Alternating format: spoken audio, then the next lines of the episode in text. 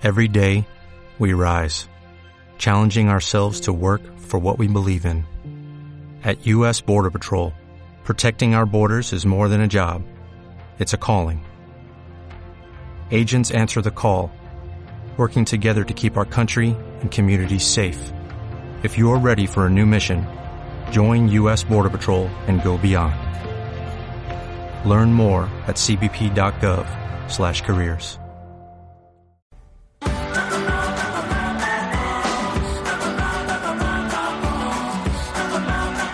Son las 4 y 20 minutos de la tarde. En Vitoria-Gasteiz, esta mañana la consejera de Empleo, Beatriz Altoro Zabal, ha ofrecido una conferencia titulada Ley Vasca de Servicios Sociales, balance de una década y perspectivas de futuro, en el marco del seminario sobre la Ley de Servicios Sociales. Han pasado ya 10 años desde que se aprobara esta ley, creada para atender y favorecer la integración social, la autonomía y el bienestar social de todas las personas, familias y grupos a través de diferentes prestaciones y servicios. Y vamos a saludar a Emilio Sola, que es director de Servicios Sociales del Gobierno Vasco.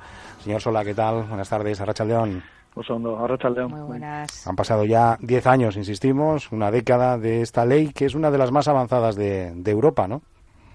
Sí, la verdad es que, bueno, es la, tercera ley de servicios sociales de Euskadi. Tuvimos una pionera del Estado en su día en 1982, luego intermedia en 1996 y ahora esta que vamos a llamar de, tercera generación de 2008 que efectivamente cumple ha cumplido recientemente 10 años y bueno sí se puede considerar que es de las de las más avanzadas en cuanto a derechos subjetivos de la ciudadanía, los servicios y prestaciones del sistema vasco de servicios sociales, en la universalización del sistema, etcétera. Sí. Mm, bueno, ¿y qué balance se puede hacer de estos 10 años?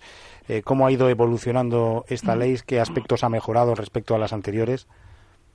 Pues el balance que hacemos nosotros es muy positivo. Eh, la verdad es que si de algo siempre queremos subir y lo repetimos en, los medios continuamente y en otros foros es de la, auto, de la autocomplacencia, pero sí es verdad, sí es verdad que creo que hay que, decir que estamos ante un logro colectivo en, en la realización de la ley en su desarrollo, en haber conseguido entre diferentes, entre distintos partidos políticos en su momento, eh, consensuar lo más importante del desarrollo de la ley, que es la cartera de prestaciones y servicios del Sistema de Servicios Sociales, el Plan Estratégico de Servicios Sociales, que tiene una vigencia hasta 2020, y el mapa de servicios sociales que, que contiene.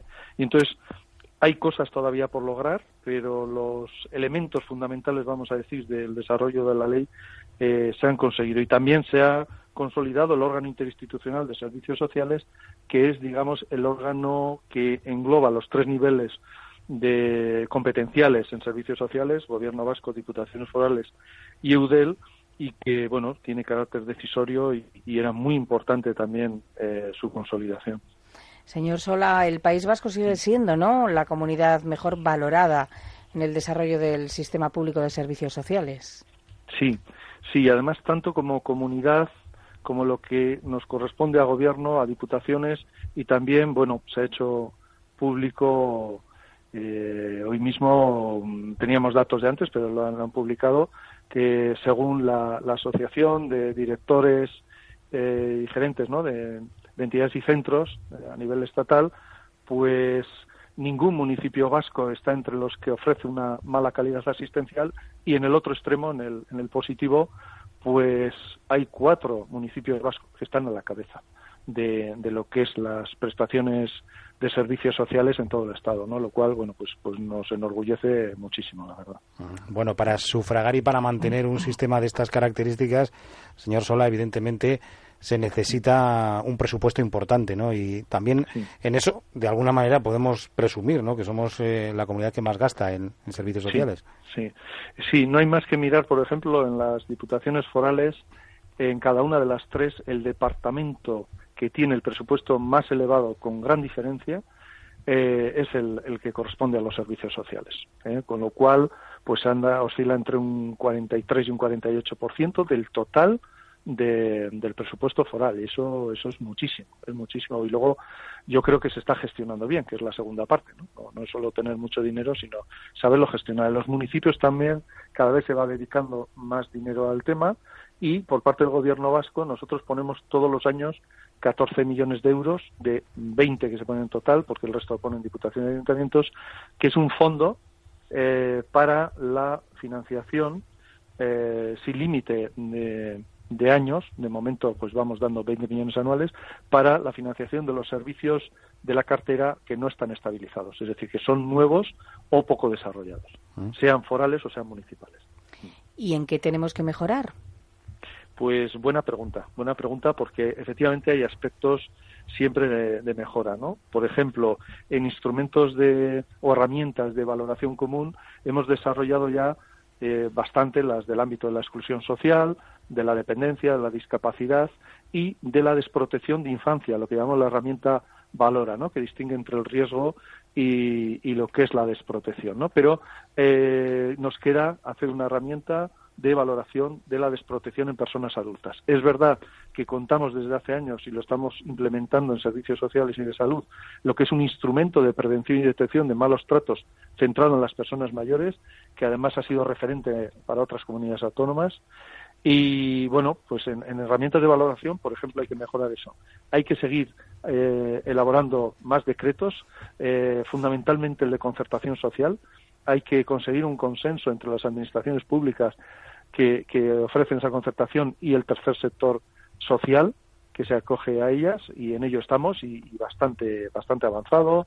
Hay que delimitar muy bien el tema del copago o no copago en, los servicios, es decir, la aportación de, la ciudadanía a determinados servicios que están sujetos al copago. Es decir, siempre, siempre tenemos eh, cosas por hacer, cosas que mejorar. ¿no? Nosotros, desde luego, si algo nos caracteriza es la autocrítica y el, la mejora continua por la que apostamos siempre. En estos diez años eh, de ley de servicios sociales, bueno, ha habido una percepción, no sé si continúa esa percepción, usted me puede corregir, social en torno al efecto llamada que produce precisamente eh, este sistema de, de, ayudas y de servicios social que tenemos en Euskadi, tal como la RGI. Eh, ¿Sigue existiendo esa percepción por parte de la sociedad? No, yo creo que no. Vamos a ver, el, el tema de la RGI eh, es otro sistema, ¿eh? es sistema de garantía de ingresos y para la inclusión social. No es sistema vasco de servicios sociales porque se decide así, ¿no? Pero bueno, centrándonos en, en su pregunta sobre el tema de la RGI, yo creo que, que es muy fácil desde el populismo extender ideas no basadas en absoluto en datos fiables ni en datos contrastados. Nosotros hacemos cada dos años estudios de pobreza, se hacen continuamente estudios de percepción de RGI. Entonces, eh, como se suele decir, bueno, pues calumnia que algo queda, ¿no? Y, y hay siempre desde, desde el populismo, eh, por desgracia, pues saben que cala muy fácil en la ciudadanía eso de eh, la gente de fuera ha venido a quitarte el trabajo, pero a la vez también las ayudas. Dices, no, pues es que si está, si, si, si tiene un trabajo bien remunerado, no puede acceder a las ayudas. Es decir, las condiciones de acceso son las mismas, con independencia de, de la procedencia, del origen de las personas. Entonces, yo creo que, que ya de una vez tienen que darse cuenta de la paradoja que significa decir, nos vienen a quitar un trabajo, cosa que es falsa, cosa que es falsa, y por otro lado nos quitan las ayudas. Eso no, no es compatible el uno con el otro, ¿no? Pero sí es verdad, sí es verdad que es un discurso que, por desgracia, cala en cierto sector de la sociedad, afortunadamente no, no en la mayoría, e incluso en aquellos en los que cala, pues bueno, hay que seguir haciendo pedagogía para explicarles muy a conciencia cuál es la realidad y, y, que está bastante alejada de, de, esa percepción. Porque todo el mundo que llega a Euskadi no cobra ayuda, ¿no? No, no, efectivamente la RGI, por ejemplo, para cobrarla tiene que haber un empadronamiento de tres años mínimo. Eh, y bueno, luego también es verdad que nosotros que estamos muy muy en directo, tanto gobierno como diputaciones y ayuntamientos y todo el tercer sector, que en el ámbito de la inclusión social es potentísimo desde hace décadas, estamos en contacto con la gente que viene y sabemos que la inmensa mayoría lo que quiere es un trabajo, un trabajo digno como, como ciudadanos de a pie y, y no vivir de las ayudas, ah. claramente. Bueno, una segunda parte de, esta charla eh, ha estado dedicada a las perspectivas de futuro, ¿no? ¿Cómo, ven, ¿Cómo ven el futuro desde la consejería? Bueno, hay, eh, tenemos que seguir avanzando en esa, en esa configuración del sistema de servicios sociales universal, eh, no, no tiene por qué ser un sistema, a ver si lo explico bien, no tiene por qué ser homogéneo, es decir, calcado en los tres territorios históricos, pero sí, sí tiene que haber niveles de protección homogéneos, es decir, que la persona, con independencia de su municipio de residencia, eh, reciba la, atención, el servicio o prestación en la zona que, según el mapa de servicios sociales, está, está establecido. Eso sí queremos, ese avance hacia, hacia un único sistema respetando las opciones de, gestión de cada administración pública directamente responsable, porque la autonomía foral y municipal, pues evidentemente desde el gobierno lo tenemos muy claro que hay que respetarlas, indudablemente, pero bueno, vamos, vamos hacia esa consolidación del sistema vasco de servicios sociales, sabiendo que, bueno, tenemos que apostar por la función preventiva eh, fundamentalmente, eh, adelantarnos a las necesidades. No es fácil porque cada vez hay más necesidades emergentes, pero por ejemplo está el tema de la pobreza energética y bueno, pues a través de las ayudas de emergencia social y también de, una financiación a través de Curroja que, está haciendo una gran labor para aquellas personas que no pueden cobrar ni siquiera las ayudas de emergencia social, pues vamos dando respuesta, ¿no? Y a otras necesidades emergentes, pobreza infantil, etcétera, pues también, ¿no? Y es un reto, es un reto muy interesante eh, esta labor de, de, previsión, eh, de anticipación de nuevas necesidades, cubrir también las, las existentes pero bueno, hacer estas, estas proyecciones son, son muy importantes. Claro, no podemos olvidar el envejecimiento de la población, ¿no? Ahí sería, me imagino yo, ir ampliando también el servicio de ayuda a domicilio, eh, la ayuda a las personas mayores, ¿verdad? Los centros de día. Sí, ahí, ahí estamos compaginando lo que es, por un lado, el, el plan de, inversión en, familias en infancia, que tiene una, una, bueno, pues, pues es una apuesta muy, muy decidida y hay que tenerlo como, como un eje central ¿no? de, intervención de gobierno y lo complementamos con lo que es la estrategia vasca de envejecimiento activo, ¿no? de, una serie, una batería de, acciones importantes que tienen que ver con, con estimular la cogobernanza, entre la administración y las personas mayores, todo el tema relacionado con la silver economy, ¿no? de, productos destinados a las personas mayores, el fomentar la amigabilidad de los municipios, como tenemos la red Euskadi Laguncoya, 60 municipios ya, los más grandes de Euskadi están ahí eh, también, y, bueno, pues es de amigabilidad en ocho áreas establecidas por la OMS para, para las personas mayores. También ha empezado la red de, de amigabilidad con la infancia, y bueno, vamos, vamos intentando cubrir con ambas cosas todos esos retos, el reto demográfico, vamos a decir, que tenemos que en Euskadi es un tanto diferente porque en otras zonas del Estado el, el mayor problema que tienen, que aquí solo vemos en Álava y, muy poco comparado con ellos, es eh, la despoblación rural. En las dos Castillas, en Extremadura, en otras comunidades, su verdadero reto demográfico es ese, ¿no? que toda la gente se les está yendo a las ciudades y tienen eh, bueno grandes extensiones geográficas sin apenas cobertura y cuando digo sin cobertura es que la gente que se queda en los pequeños municipios pues cuando se está haciendo unos requisitos se están pidiendo unos requisitos de cualificación para poder atender a estas personas pues desde estas comunidades autónomas eh, sesiones en el ministerio nos dicen que, que tienen verdaderos problemas para encontrar profesionales en, en muchos sitios ¿no? aquí por suerte pues no no estamos en esa, en esa situación. Luego, nuestro reto demográfico va más por apoyar a las familias y a la infancia, combatir la pobreza infantil, eh, estimular en lo posible la natalidad, el envejecimiento activo de la población, tener en cuenta que si llegamos a la esperanza de vida, tanto en salud como con, discapacidades, es mucho más elevada. Tenemos la segunda, las mujeres vascas tienen la segunda esperanza de vida eh, después de las japonesas. Bueno, eso es un logro social, tecnológico, sanitario, de primerísimo orden y efectivamente pues hay, hay que valorarlo en su justa medida. Mm, ha hablado anteriormente de la cartera de servicios sociales. ¿Podría explicarnos y explicar a nuestros oyentes exactamente qué es la cartera de servicios sociales?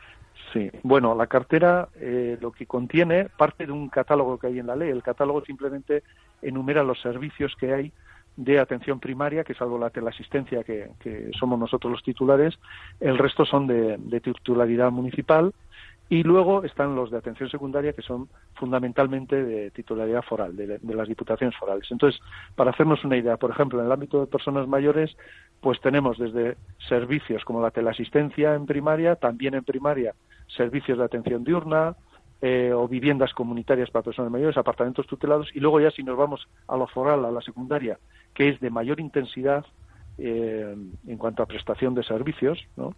Eh, requiere más personal y, y, bueno, es más intenso, pues ahí tendríamos los centros residenciales, las residencias de mayores, por ejemplo, los centros de día para personas mayores dependientes, etcétera, ¿no? Esto en cada ámbito, también en discapacidad, en exclusión, en desprotección, tenemos toda, toda esta gama de, servicios. Y en la cartera lo que se establece eh, son unas fichas, servicio a servicio, donde se, se fija el objetivo, se fija las características del servicio, qué prestaciones incluye, de servicios sociales o de otro sistema como puede ser de salud o de educación. Se, se incluyen también los requisitos de acceso, tanto administrativos como de necesidad, ciertos condicionantes. Luego, si está sujeto a copago o no, por ejemplo, en el ámbito de la exclusión no existe el copago, ningún recurso a día de hoy. Y, y bueno, pues toda una serie. ¿Y, qué, qué, qué componentes tiene, ¿no? ¿Qué, qué recursos se asignan a, a cada servicio? Diez años ya de la Ley de Servicios Sociales, nuestra ley que, como decimos, fue creada para atender y favorecer la integración social, la autonomía, el bienestar social de todas las personas y, de momento, pues sin caer en la autocomplacencia, lo estamos consiguiendo. Emilio Sola, director de Servicios Sociales del Gobierno Vasco, gracias por atendernos. Un abrazo, un saludo. Agur. Son las 4 y 35 minutos de la tarde. Onda Vasca, la radio que cuenta.